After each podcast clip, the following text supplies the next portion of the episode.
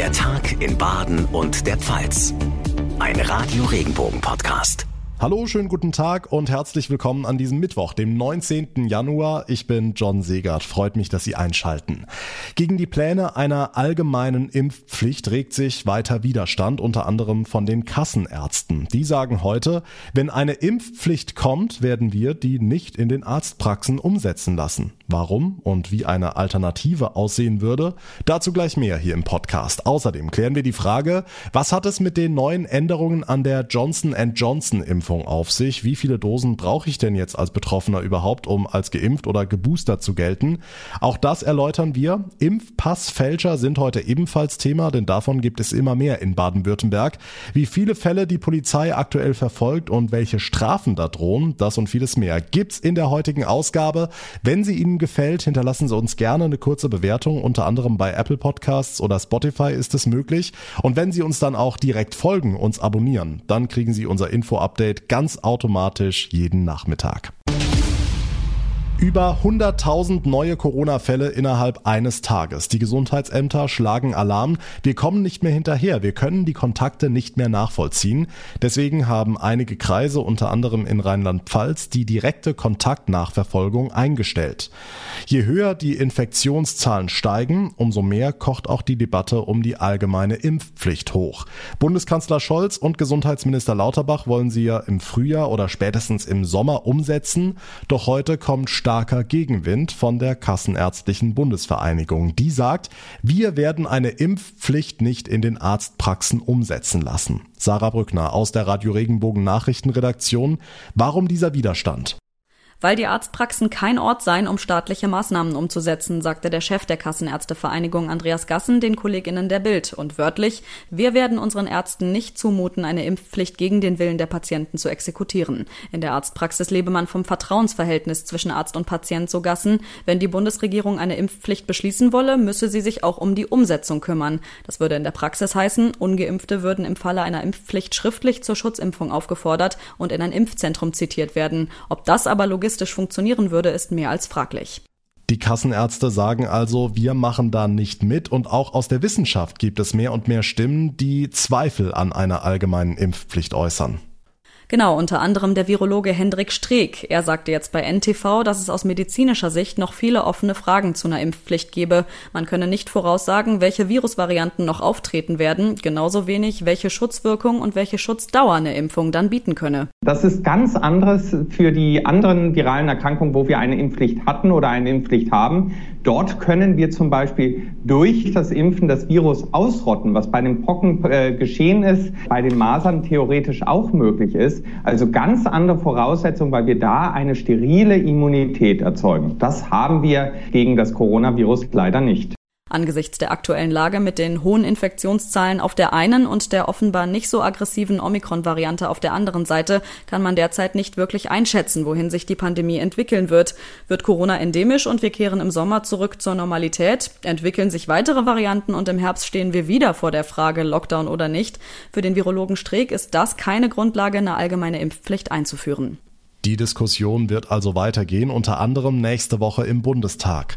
Sarah, lass uns noch kurz über einen anderen Aufreger heute sprechen. Wer mit Johnson Johnson geimpft ist, gilt künftig auch erst nach dem dritten Peaks als geboostert.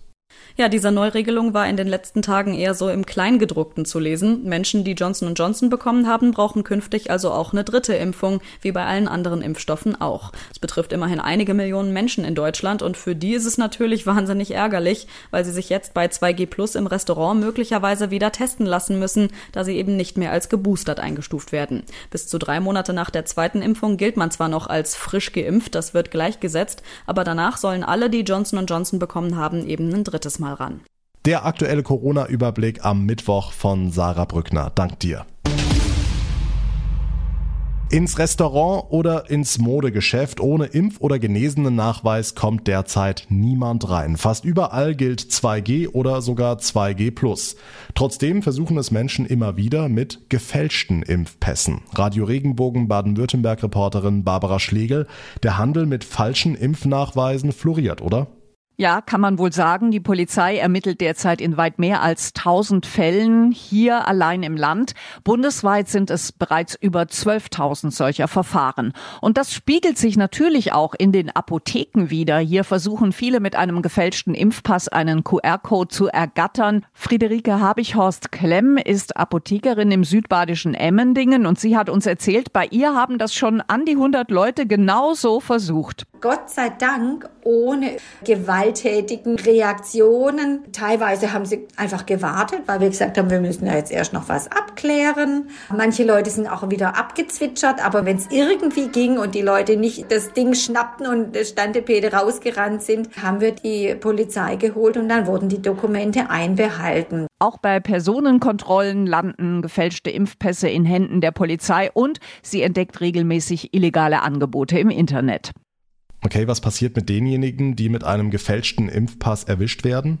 Sie müssen mit ernsten Konsequenzen rechnen. Der Vorwurf lautet Gebrauch unrichtiger Gesundheitszeugnisse und da droht den Beschuldigten bis zu ein Jahr Gefängnis oder eine Geldstrafe je nach Schwere des Falls. Aber mal angenommen, beispielsweise eine Mitarbeiterin eines Pflegeheims ist mit falschem Impfpass unterwegs und in dem Heim sterben Bewohner an Corona, dann wird wegen Totschlags ermittelt und es droht Haft. Deshalb ist das für die Emmendinger Apothekerin auch wichtig, Fälschungen anzuzeigen. Das ist einfach ein gefälschtes Dokument und ich verschaffe mir Zutritt zu anderen Menschen, die davon ausgehen, dass der andere eine andere Immunsituation hat. Und in dieser Situation kann man da niemanden einfach so als Kavaliersdelikt durchrutschen lassen.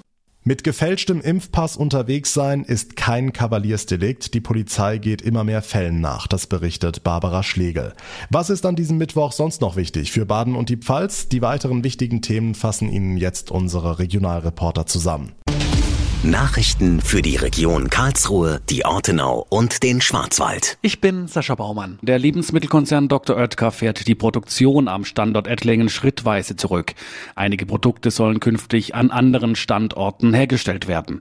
Am Montag hatten die Beschäftigten erfahren, dass das Werk geschlossen wird. Betroffen sind rund 190 Mitarbeiter. Christian Schick von der Gewerkschaft Nahrung Genuss Gaststätten. Für uns als NGG ist die Entscheidung natürlich auch schon überraschend gewesen. Allerdings hat man gesehen, in den letzten Jahren wurde an den Standort auch nichts investiert. Der Maschinenpark ist schon so alt, dass es für manche Maschinen schon keine Ersatzteile mehr gibt und deshalb war es dann in der Endkonsequenz der Todesstoß.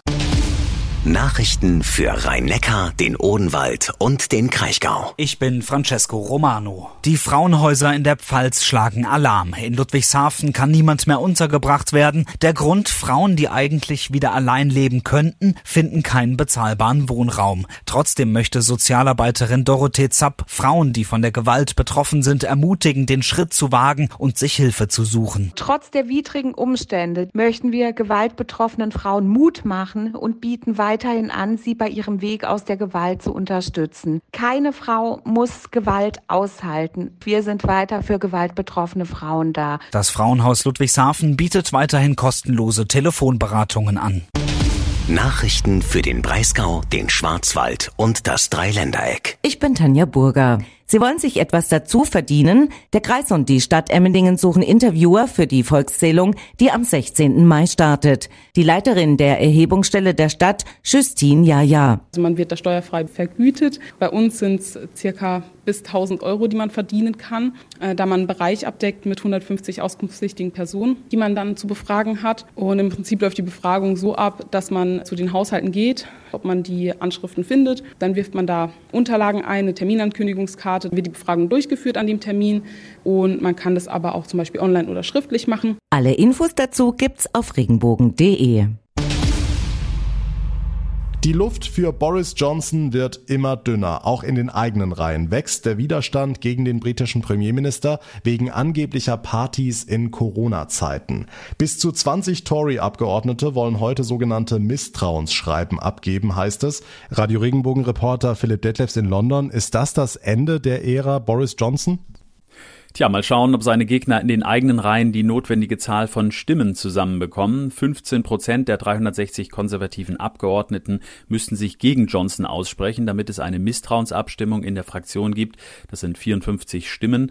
Und die Zeitung Times hat mal nachgezählt und kam zu dem Ergebnis, dass 58 Abgeordnete in letzter Zeit den Premierminister kritisiert haben. Wenn die dann tatsächlich alle eine Misstrauensabstimmung wollten, dann würde das reichen. Sollte es dazu kommen, müsste Johnson mindestens 50 Prozent zustimmen Zustimmung bekommen, um im Amt bleiben zu können. Das könnte also nochmal spannend werden. Hm, und Johnson selbst scheint zu ahnen, dass es allmählich eng wird, ne? Ja, in einem Interview gestern wirkte Johnson echt angeschlagen. So demütig und so wenig kämpferisch habe ich ihn, glaube ich, in den letzten zweieinhalb Jahren im Amt gar nicht gesehen. Die Zeitung Telegraph schrieb dazu, selbst unter der Maske sah Johnson wie jemand aus, der weiß, dass seine Zeit abgelaufen ist. Und auf die bewusst allgemein gehaltene Frage der Interviewerin, ob ein Premierminister generell zurücktreten müsse, wenn er das Volk belogen hat, hat Johnson mehrfach gesagt, man möge erstmal die Untersuchung abwarten. What people need to do is wait and see what the ich denke, da gibt's nicht viel drum herum zu reden. Jeder andere Premierminister wäre schon längst zurückgetreten. Boris Johnson klammert sich aber an sein Amt. Tja, wie lange noch? Das ist die Frage. Johnson hat heute jedenfalls neue Lockerungen der Corona-Maßnahmen in Aussicht gestellt. Ab nächster Woche Donnerstag wird die Maskenpflicht in Großbritannien abgeschafft und auch die Homeoffice-Pflicht sei nicht mehr nötig, sagte Johnson heute im Parlament. Begründet hat er das damit, dass der Höhepunkt der Omikron-Welle überschritten sei. Seine Kritiker halten das für reine Ablenkung. Dankeschön, Philipp Detlefs. Und am Ende unseres Podcasts freuen wir uns auf das Südwest-Derby am Abend im DFB-Pokal. TSG Hoffenheim gegen den SC Freiburg. Es geht um den Einzug ins Viertelfinale. In der Fußball-Bundesliga stehen die beiden Clubs in der Tabelle eng beieinander. Die Freiburger liegen nur einen Punkt hinter den Kraichgauern. Kein Wunder also, dass SC-Trainer Christian Streich heute von einer hohen Hürde spricht. Das ist eine knackige Nummer, aber das ist gut so. Können wir zeigen, dass das in Dortmund einfach ein Tag war, wo der Gegner klar besser war. So, und jetzt müssen wir zeigen, dass wir es viel besser machen können. Und dafür ist das Spiel jetzt gerade recht, um uns daran messen zu lassen. Für den SC ist das Spiel auch sowas wie eine Wiedergutmachung für das 1 zu 5 in Dortmund vergangenen Freitag. Das weiß auch TSG-Coach Sebastian Hoeneß. Wer Christian Streich auch ein bisschen verfolgt hat, weiß, dass er so ein Spiel wie in Dortmund sicher nicht akzeptieren wird. Ähm, deswegen müssen wir vorbereitet sein auf sehr aggressive Freiburger, die, die eher die Flucht nach vorne ergreifen. Aber wir werden darauf vorbereitet sein. Wir haben jetzt gerade auch zu Hause, denke ich schon, auch etwas vorzuweisen. Dieses Bewusstsein, das haben wir, wohl wissend, dass es aber auch wichtig sein wird, auch dann entsprechend wieder, wieder alles abzurufen. Das verspricht ein schöner und spannender Derby-Pokalabend zu werden. Anpfiff ist um 20.45 Uhr. Und damit verabschiede ich mich von Ihnen. Das war's für heute hier im Podcast. Mein Name ist John Segert. Haben Sie einen schönen Abend und machen Sie's gut.